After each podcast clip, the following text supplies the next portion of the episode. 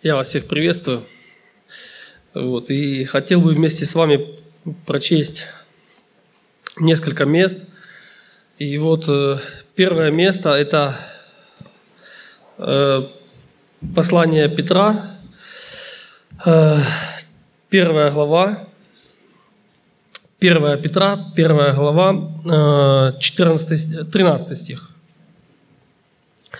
Посему, возлюбленные, припоясав чресла ума вашего, бодрствуя, совершенно уповайте на подаваемую вам благодать в явлении Иисуса Христа. Как послушные дети, не сообразуясь с прежними похотями, бывшими в неведении вашем, но по примеру призвавшего вас святого, и сами будьте святы во всех поступках. Ибо написано «будьте святы, потому что я свят». Вот. Ну, этот текст, он здесь, конечно, очень он широкий, этот текст, здесь очень много э, разных э, интересных мыслей высказано. Вот, я только, ну, допустим, может быть, одну-две только хотел бы коснуться вместе с вами и э, что-то глянуть в каких-то параллельных местах. Вот, и здесь сказано, что мы с вами должны, ну, изначально, что возлюбленные припояс, припояжьте чресла ума вашего и бодрствуя совершенно уповайте на подаваемую для нас с вами благодать в явлении Иисуса Христа. Для нас с вами благодать э, – это дар, Божий дар, незаслуженный, да, то есть не отдел, чтобы никто не мог хвалиться. И вот этот дар для нас с вами, он э, самое, самое больше в чем проявляется для человечества, это в том, что мы с вами прощены. Мы прощены, омыты кровью Иисуса Христа. Вот. Этого человек никак не может заслужить, этого человек никак до этого не может сам прийти, это незаслуженно. Вот. И здесь, э, конечно же, есть и ударение на то, что мы должны совершенно уповать на эту благодать. Ну, как это совершенно? Ну, это, наверное, как-то твердо, да, то есть как-то уверенно. Но это слово «совершенно», оно, конечно же, несет более, больший смысл, более еще глубокий смысл, чем я даже могу сейчас это объяснить. Вот. Но твердо должны уповать, не колеблясь. То есть быть уверенным на 100%, что эта благодать, она явлена для нас с вами, что мы действительно прощены вот, от всех грехов. И на что, на то, что я еще хотел бы обратить внимание, чтобы мы с вами посмотрели на это, на то, что э, зачастую как бы ударение на том, что мы прощены за все наши грехи, которые вот были сделаны до этого момента или до момента, когда человек пришел ко Христу и примирился с Ним, и э, завел с Богом отношения, да, вот, но я хотел бы обратить внимание на то, что эта благодать, она подается и дальше, то есть э, подаваемая благодать. В этой благодати есть сила крови Иисуса Христа на то, чтобы человека и останавливать от будущих грехов, на, на то, чтобы человека остановить от тех грехов, которые он не должен вообще сделать. Вот. Я не имею в виду, что он сделает, и все равно Христос по умолчанию будет всегда прощать. Я это абсолютно не говорю. Вот а на том, что она должна остановить человека. То есть простить его за все его грехи, которые он сделал до примирения, и также останавливать его, останавливать его, давать ему силу, давать ему силу остановиться, сделать настоящий грех. Вот. В этом и является тоже благодать. То есть Бог дает свою силу, посылает свою силу, наделяет каждого христианина, человека, который идет до Бога для того, чтобы просить у него силу бороться с грехом, и Бог дает эту силу, потому что Он является победителем. Победитель над смертью, победитель над грехом. Вот, и э, здесь есть такая, э, ну, есть такая как бы тенденция. «Припоясав чресла ума вашего, бодрствуя». И потом после сказано «совершенно уповайте». «Припоясав чресла ума вашего». Ну, такое выражение, знаете, может быть, оно чем-то сложное, кто-то подумает очень легкое. Ну, здесь сказано о том, что, о, нашем уме, да, то есть э, о наших помыслах, естественно, вот, да. Ну, я просто ну, параллельно возьмем, прочитаем одно место, это записано в э, Филиппийцев 4.8. Ну, это как сверка для нас с вами э, за наш ум. Филиппийцам 4.8.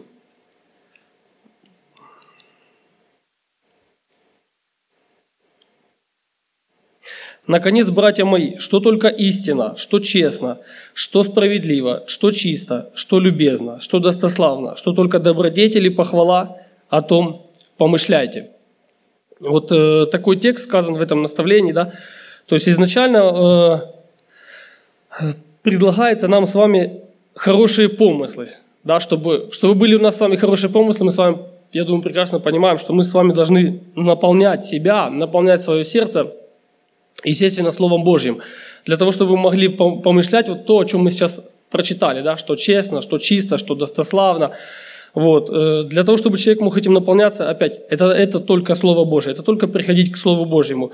Но факт остается фактом, который можем для, нас, для себя взять, это вот на этом пути, на этом пути спасения э, припаяшьте чресла ума вашего.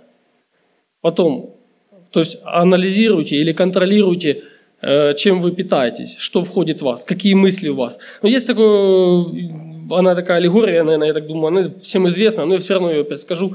Э, знаете, мысли это как птицы, вот говорят, да, и вот птицы над человеком могут летать, и мысли над нами могут разные летать сверху, но мы не даем птицам видеть гнезда на своей голове. Ну, вот, э, так же самое с мыслями. То есть то, что э, дьявол может посылать человеку любые мысли извне, и они могут быть не его, то есть это однозначно, а я так и думаю, я так и считаю, что дьявол посылает все мысли вот, но давать развитие или давать, вот уже видите, гнезда, то уже все-таки этот контрольный пакет акций, он все-таки уже у нас с вами. И уже от нас зависит, даем мы ход этим мыслям или нет. Автоматически само не происходит. Вот. И дальше бодрствуя. То есть бодрствование это тоже, знаете, это э, часто еще будут написаны такие тексты, да, трезвитесь и бодрствуйте. Это когда человек должен здраво оценивать ситуацию четко оценивать ситуацию. То есть он должен взвешивать, он должен понимать, что он близок к греху или он на грани греха, допустим. Вот э, в, в Бытие, Бытие 4.7, это слова Бога, «И сказал Господь Каину». 6 стих, извините, 4 глава, 6 стих, я возьму на стих выше. «И сказал Господь Каину, почему ты огорчился, и от чего поникло лицо твое? Если делаешь доброе, то не поднимаешь ли лица? Если не делаешь доброго, то у дверей грех лежит, он влечет тебя к себе, но ты господствуй над ним». Э, вот есть аспект, когда человек э, действительно, ну, то есть Бог вырывал нас с вами от греха, и это все зависело от Бога. Но есть уже, когда зависит уже от нас с вами. Э, вот с Каином мы видим, да, то есть чет, четкий текст, где Бог сказал ему, что грех лежит типа, у порога. То есть ты, ты о чем-то думаешь. Бог же, он, мы знаем с вами, он видит мысли, видит помыслы. Видимо, он видел мысли, видимо, он уже понимал его сердце.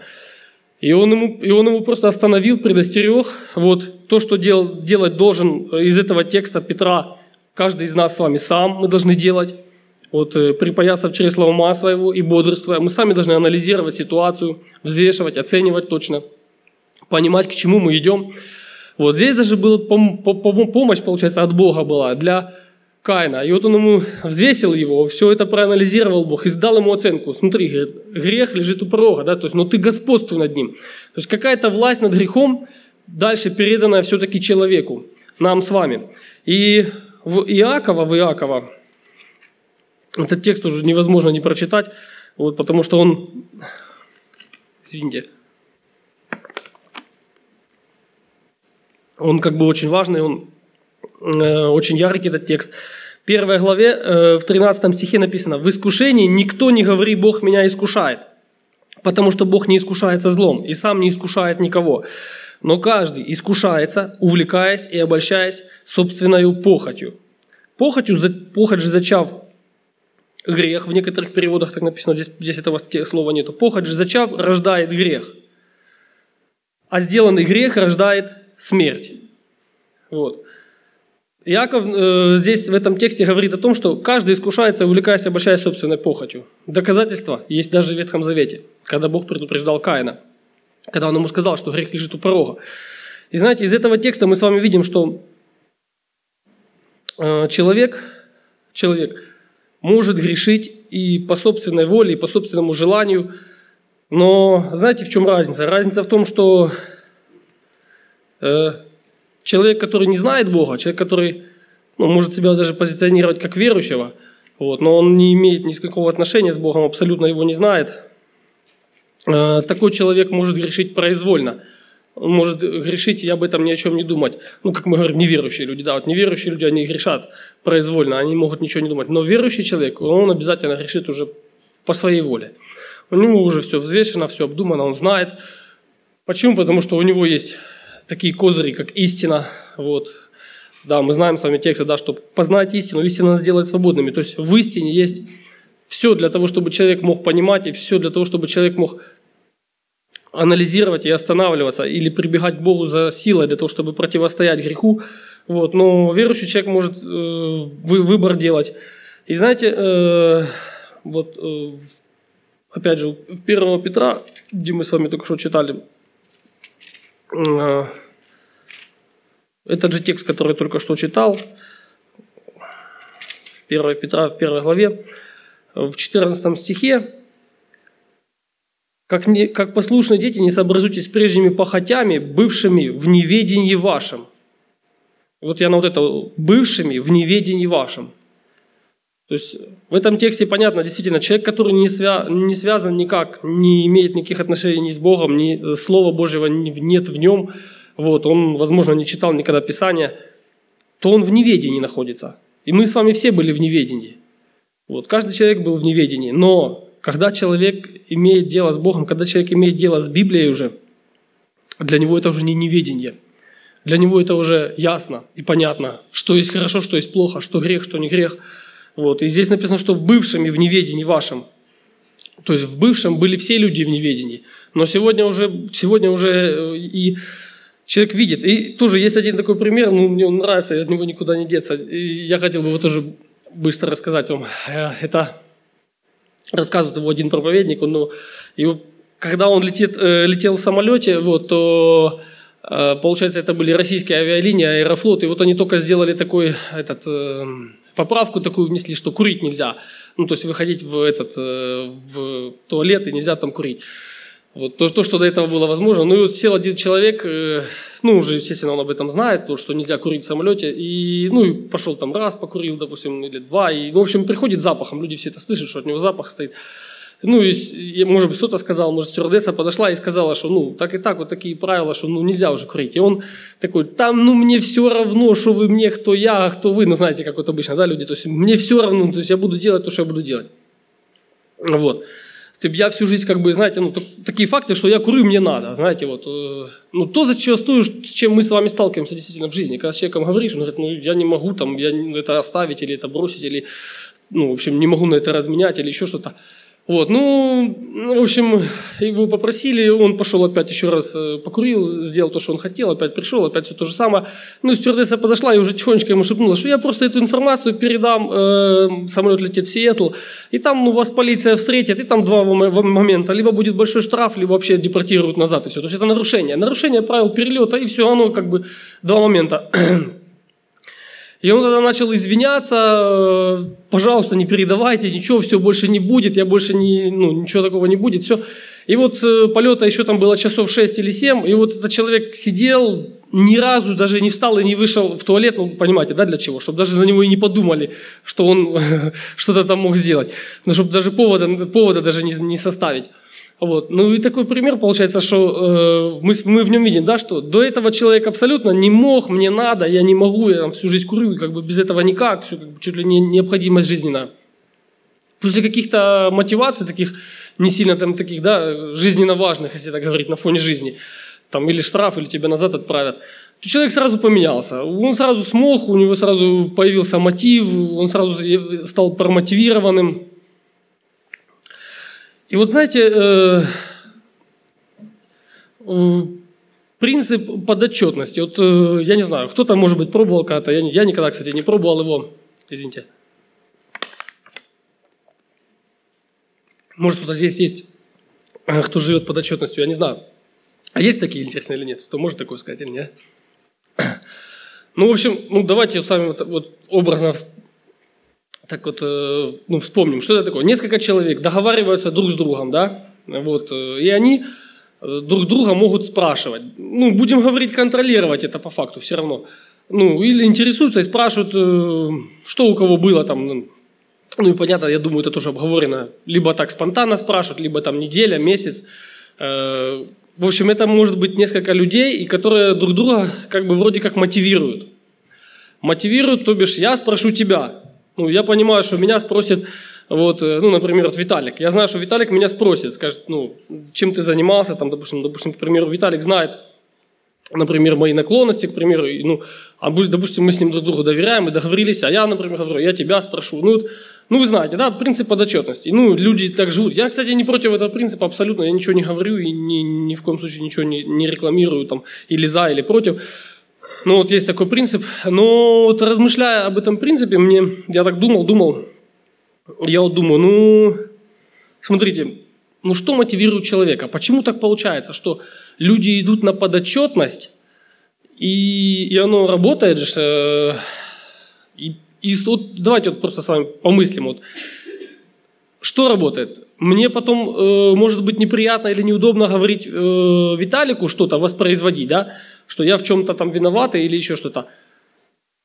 А ему, например, неудобно, возможно, мне это говорить. Вот. Э, и это может на какое-то там э, время продлить Э, человека от греха или остановить, а, а продлить его от какого-то плохого поступка. Вот. Но то, что я анализирую, то, что я понимаю, что Бог все видит, и Бог все знает, и мое сердце, да, сердце видит, а, а это меня, например, не мотивирует, допустим, человеку, которому я должен быть подотчетен, меня, меня перед ним стыдно, допустим, будет признаваться в чем-то, но перед Богом человеку, например, не стыдно ни в чем признаваться, он знает, Бог все, Бог все простит, Бог все примет, Он же никому не расскажет и, тому, и так далее и тому подобное. Вот. И вот, э, как я уже сказал, я не против этого принципа, но я вижу, какой-то здесь все равно есть недостаток. Э, может быть, я не понимаю его до конца, но и в этом и вот я подхожу к такому вопросу, что почему личность, которую я знаю, с которой я общаюсь, неприятно ему будет что-то говорить, да, но Бога, которого я тоже знаю, человеку все равно, что Бог скажет о нем, что Бог подумает, что ты сейчас делаешь ему больно, что ты сейчас делаешь грех, а по факту ты сделаешь себе хуже. Вот. И знаете, я пришел просто к такому вопросу, что в такой ситуации, кто для меня Бог? Кто для меня Бог? Вот. Если этот знакомый, которому ты доверяешь, естественно, у тебя с ним какие-то отношения есть. Естественно, это недалекий человек, которого ты встретил на улице. Это какой-то человек приближенный из твоего окружения. Вот. И ты можешь быть подотчетный ему, или он может подотчетный быть тебе. Вот. Обычно в, в таких ситуациях, когда люди друг другу доверяют, то могут о таком договариваться. Вот. И человек, человека мотивируют. То у меня остается все равно вопрос. Кто тогда Бог для меня? Кто тогда Бог для меня? Потому что если читать э, Писание, то мы с вами видим Иосиф, да, э, был продан в рабство. Он, он был не на виду вообще абсолютно ни у кого. Ни у своей семьи даже в том числе. Даже его семья не знала, где он, потому что запуталась, запуталась э, его история. Вот. Они могли даже подозревать, что, ну, я думаю, что они так и думали, что все-таки он в, той, э, в том рву, он должен был погибнуть. Но он остался живой. И весь путь Иосифа это на протяжении 20 лет. 20 лет человек был не на виду вообще у евреев, скажем так. И никто не знал, там в конце только фараон уже, я так понимаю, и остальные только уже узнали, что он еврей. Что он человек, который действительно знает Бога живого. Вот. И у Иосифа, когда были ситуации, я думаю, здесь все, кто сидит, знает историю с Иосифом, да, когда у него были ситуации, когда действительно у него были искушения, то он смог противостоять им. И будучи не подотчетен никому, а только одному Богу. И у него такой текст, он сказал, что Э, я не, э, в точности, как он сказал, он сказал, что я не сделаю это, это зло перед Богом. Вот перед Богом. То есть у, него было отношение с Богом. Для него Бог действительно был Бог живой. И он действительно его знал. И действительно у него был ему подотчетный. И даже из того ситуации, что никто не видит, никто ничего не знает, у него были все шансы делать грех, но он этого не сделал. Вот. И не сделал это из-за того, что перед Богом он этого не сделал. И знаете, если человек действительно любит Бога, если человек действительно познает Бога и действительно его знает, то такому человеку, я думаю, будет вполне достаточно ходить перед Богом И вот это действительно подотчетность или просто любовь к Богу, потому что мы с вами понимаем, что Бог человека возлюбил настолько сильно, что все что, то, что Бог предложил, вот когда мы были в неведении, это не знали истины, не знали истины. Но Бог дал нам истину. Дал нам истину. И такую истину дает, которая освобождает человека от греха, которая высвобождает от него все, всю нечистоту и наполняет его святостью, святостью Божьей. Вот эта истина, она действительно может человека делать свободным. Человек может внешне быть на свободе, ходить в церковь, но он может быть очень сильно порабощен, может быть рабом греха. И так же самое наоборот. Человек может сидеть даже вплоть до того, чтобы быть в заключении, где-то сидеть в клетке, но внутри, внутри ум, его сердце и душа, они могут быть свободны. Он может, может быть освобожденный, абсолютно быть в свободе жить, потому что он воспользовался этим предложением, предложением от Бога, быть, быть свободным от греха, быть освобожденным. Вот. И можем с вами почитать еще ну, некоторые тексты, э, которые я вот выписал. Ну, вот, просто пробегимся сейчас. Вот, э, 1 Коринфянам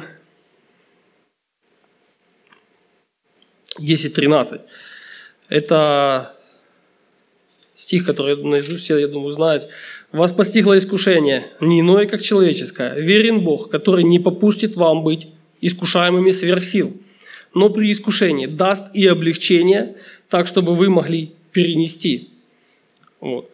И если задать вопрос, кто будет давать во время искушения силы на то, чтобы вы могли перенести? Естественно, Бог. Даст облегчение, написано – Естественно, это будет давать Бог. Естественно, это когда может быть? Только тогда, когда человек знает Бога. Только тогда, когда человек попал в эту проблему, и он в этой проблеме бегит до Бога. Если человек попал в искушение, и он сделал отворот, полностью развернулся от Бога и сказал, «Та почему это со мной? Та из-за чего? Я не согласен» и тому подобное. Мы с вами знаем, что это ропот. Ропот – это неверие. А вера – это то, что отделяет человека от Бога, полностью отделяет. И уже Бог не может такому человеку в искушении помогать. Он не может просто-напросто ему помочь, потому что он от него отвернулся и отошел.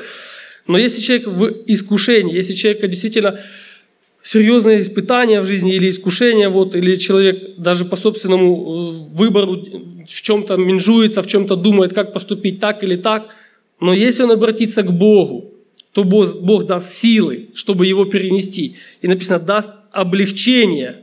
Сможет тогда человек, который знает Бога, перенести это искушение. Вот. И дальше сразу тоже здесь в 15, э, в 15 главе, в 1 Коринфянам, 15 глава, 55 стих, то, что я уже говорил, что Иисус, Он победил смерть. Смерть, где твое жало? Ад, где твоя победа? Жало же смерть и грех, а сила греха – закон. Благодарение Богу, даровавшего нам победу Господом нашим Иисусом Христом. То, за что я говорил до этого, что у нас есть не только прощение, не только прощение за все наши грехи, которые мы сделали до настоящего времени или до того, когда человек примирился с Богом, но у нас есть также с вами и победа – то есть Бог предлагает каждому из здесь сидящих людей победу над грехом. Дальше все зависит от нас с вами. Либо будем по своей воле идти и грешить, либо человек берет эту победу и идет с Богом. Возможно, это будет не сильно легкий путь, это, возможно, будет тяжело.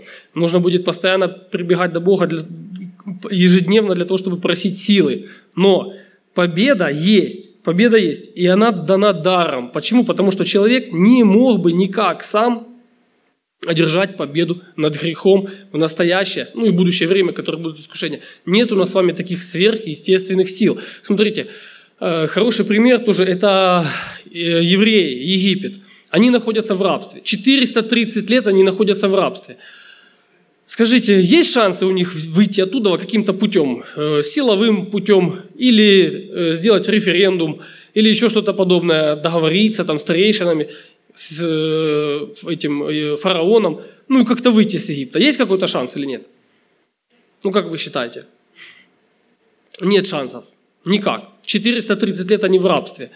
Вот. Э, и настолько был сильнее Египет, мы с вами видим, что я даже, честно, я удивляюсь. Я не знаю, как вы, я очень сильно удивляюсь, что при таких казнях Божьих, которые Бог посылал, выводя такие чудеса, 10 таких сильнейших терроров пережить, но они сами в этом виноваты, фараон сам в этом виноваты. И еще все равно гнаться, гнаться за э, людьми с колесницами, с войском, ну, меня удивляет сила все равно, или там что в голове происходит фараона, я не понимаю. Может, вообще совсем глупый был, конечно. Вот, но, извините, не было шанса, и не могли, и не смогли, и не смогли бы. Но в данной ситуации мы с вами знаем, что их из рабства спасает сам Бог. Он посылает вот такие ситуации, когда Моисей идет, предлагает просто по-хорошему, отпусти нас, мы пойдем, жертву сделаем в пустыне. Вот, э, естественно, под этим предлогом мы с вами понимали, что было бы, они бы взяли бы и ушли бы. Вот, ну, фараон что-то вроде как нет. И фараон там тоже такой сказал, а, я, я, я выписывал. Извините, я, в общем, должен дольше искать, я сейчас так своими словами скажу. Он сказал, что э, ну, кто такой Бог? Я не знаю. У него тоже такое выражение. Я не знаю Бога. Кстати, так само сказал даже э, апостол Павел. Э, когда Павел э, первый раз столкнулся, когда он нес эти письма для гонений Э, чтобы церкви гнать в Дамаск, да, и когда он встретился, и помните, да, он ослеп, то он даже слово сказал, что это Господь. Он понимает, что это Господь. Но он говорит, кто ты, Господи? Павел первый раз столкнулся действительно с очень сильной силой, с, большой мощью. И он почувствовал, что он вообще просто-напросто пыль. Ослеп за одну секунду и все, ничего не может, не противостоять не может, ни силы нет. Человек, который шел только что гнать верующих, он стал вообще бессильным. И он понял свою немощь, осознал это все, он сказал, кто ты, Господи? То есть, проговори вот это имя Господи, это еще не значит то, что мы его лично знаем. Что человек действительно обращается до него и получает у него силу и поддержку в тяжелых ситуациях, либо даже не тяжелых.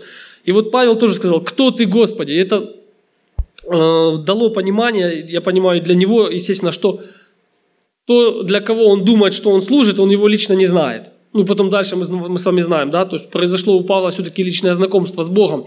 Он потом пошел, ему сказали, на какую улицу идти, и ему там читали, и он покаялся, он священное писание слышал. Вот. И фараон тоже сказал, кто такой Бог? Я не знаю такого Бога. Я думаю, он себе думал, что кто может меня остановить? Я не знаю такого Бога, который может меня остановить в моих намерениях, в моих решениях. Вот. Но Бог такой есть. Фараон просто его не знает. А то, что ты его не знаешь, это твоя проблема, а не проблема Бога. И Моисей вот э, дальше, в общем, пришлось все, все-таки воспроизвести э, Богу через Моисея э, 10 казней.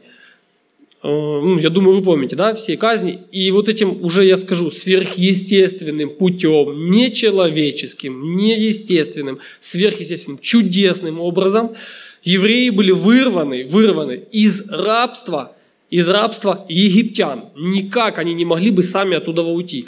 Вот.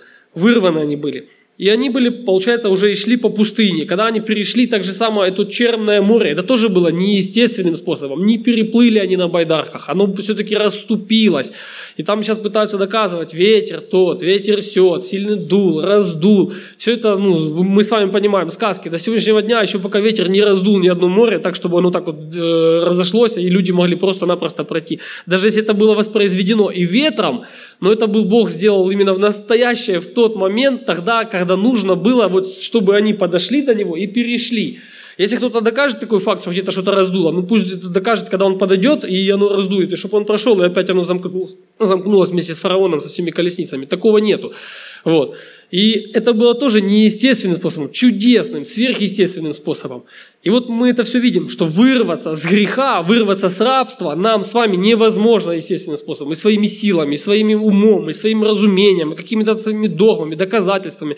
Как кто-то может сказать, у меня сильная сила воли, я могу взять себя в руки. Ничего ты не можешь. От греха ты не можешь оторваться, вырваться никак, абсолютно. Потому что рожден уже в грехе, уже полностью поражен, порабощен то дитё, которое еще родилось и ни разу ни одного греха не сотворило, но оно уже полностью поражено грехом. Почему? Потому что его плоть желает противного самому себе, противного его духу, его жизни. Наша плоть, как э, тоже хорошее выражение, сошла, наши желания, они сошли как бы с ума. И они желают всего то, что вредно для нас с вами.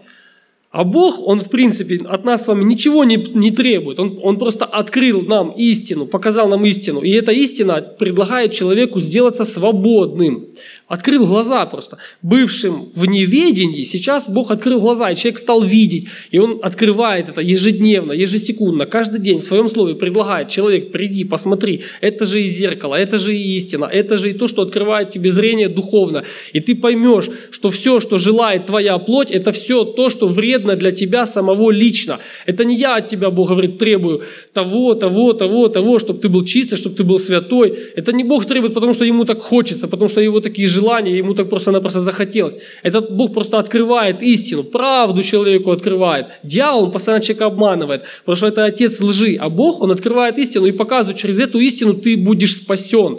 Через слово ты будешь спасен. Через то, что у тебя будет духовное зрение открыто, ты будешь духовно бодрый, чуткий, ты будешь спасен, ты будешь понимать, где тебе дьявол ставит какую-то западню, где он тебе ставит какую-то препятствие для того, чтобы ты упал, ты будешь это видеть, и ты будешь это всегда обходить. Ты будешь это всегда понимать, что это противно твоему духу. То, что хочется твоей плоти, это противно духу. И вот маленькое дитё, которое родилось, оно уже, у него все желания эгоистические, они все уже противные. Кто-то скажет, что он ни одного греха не сделал. Он греха не сделал, но его желания противны для, для его спасения. Они противны для его духа, противны для его души. Они будут его вести в ад, в погибель, его же желание, если он будет идти сам. Вот почему считаемся мы полностью зараженными, когда мы уже родились. И с этого вырваться мы сами не можем никак без истины, без познания истины, без вот этого ведения. И Бог вот вырвал этих Израиль, и, и, не Израиля, а евреев еще в тот момент, вот, вырвал из этого рабства. Пошли они в пустыню, и потом дальше, что им нужно делать? Уже идти к спасению им нужно идти. Вот нужно перейти всего лишь на, на всего одну пустыню, да, в нужно просто вот пройти ее, а они сколько раз по ней ходили? Ну, 40 раз по кругу ходили. Почему? Потому что у них начались потом уже личные проблемы. Они не стали, они стали проявлять неверие, ропот. А где вода? А там было лучше. А то все то. А почему так? А почему не так?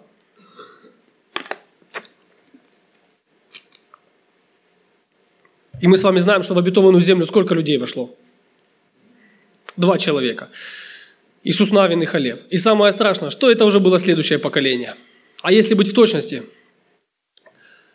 следующее поколение вошло. А вот это поколение, которое вышло, оно все просто, они все просто переумирали в пустыне. Никто не вошел вот из старого поколения, кроме вот этих вот двух людей вообще, вошедших в землю обетованную. И это очень печальная новость.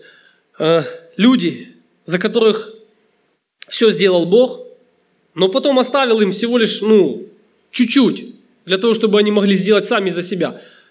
Они этого не стали делать. Знаете, такой большой парадокс, который меня удивляет, что Бог, сделав все за нас, отдав Иисуса Христа, самое дорогое, единственного своего Сына, самого ценного, самого дорогого, взял его так унизил, что он пришел на землю. Он пришел на землю не царем, а вот действительно этим младенцем. Он отдал самое дорогое для нас с вами, показал, что он не золотом платил за нас, не серебром, а действительно отдал Сына Своего – все для нашего спасения. Человек же, это все видя, анализируя, не хочет для своего спасения делать ничего. Бог сделал все, а человек ничего не хочет. И это удивительный парадокс. Либо недопоняли, либо недопонимаем, либо что-то человек не, не догоняет в чем-то. Но это очень удивительный факт. Человек ничего не хочет делать. Вот так же самое с э, евреями. Вышли, Бог все сделал за вас, естественным, сверхъестественным способом. Но все то, что вам нужно было уже идти, славить, прославлять Бога, благодарить Бога, да, это так почему-то не стало. Они начали идти и начали роптать. Ропот – это неверие. Вот. И дошло все до чего? Смотрите, началось с ропота, с неверия, дошло до чего? До идолопоклонства. Они заменили Бога. Они сказали, все, давайте собираем, делаем этого тельца, идем ему и кланяемся. И уже произошла в результате потом полная подмена Бога. Просто они от живого Бога отказались и сказали, давай нам вот этого вот, и давай мы будем грешить. И все то, что мы думаем, что с вами это просто телец, это не просто золото или там серебро, и они идут им кланяться, не думайте никогда, нет. Нет, возле всяких разных вот этих высот и всему тому подобное люди занимались греховными всеми вещами. В свои, свои, свои греховные цели преследовали и их воплощали. Вот. А телец это просто ну, уже как бы прикрытие уже было. И точно такая же самая ситуация у нас с вами происходит в нашей жизни, один в один. То, от чего мы не могли вырваться, все сделано сверхъестественным способом. Жертва Иисуса Христа. Это не наша заслуга, это сверхъестественный способ. Бог так сделал. Он сделал такое чудо, чудо для человека. Это. Но сегодня мы с вами вот в этом пути, в этом отрезке пути, это когда мы вышли уже с рабства Египта и уже идем по пустыне до обетованной земли. Вот этот отрезок нашей жизни. И вот здесь нам нужно уже проявлять и собственную инициативу, собственные мотивы должны быть. И они все должны быть у нас с вами, как я уже этого говорил, на основании того, что мы любим Бога. Если человек любит Бога, его это очень сильно мотивирует. Если человек для человека на, есть ответ четкий на вопрос, кто ты для меня, Господи, если действительно для, для человека Бог это просто спаситель, он надел крестик и думает, ты меня просто спасешь, ну то у него не очень сильно с Богом. Такого человека ты не замотивируешь и не удержишь его от греха. Но если для человека Бог это действительно все-таки его господин, и он готов что-то сделать для него, и даже выполнить его какое-то задание, и выполнять его волю, живя на этой земле, то такой человек знает Бога, такой человек будет всегда прибегать до Бога, и такой человек будет одерживать победу, потому что победу одержал уже для нас с вами сам Иисус Христос на кресте. Он одержал победу над смертью, над адом, над грехом. И все это авансом, в будущее для нас с вами. Сила, которая должна была быть проявлена, она уже проявилась. Дьявол, он уже посрамлен. Нам нужно теперь идти до него и брать это. Идти и брать эти истины, эту силу, эту поддержку, для того, чтобы мы могли выходить из ситуации действительно выигрышными. Аминь.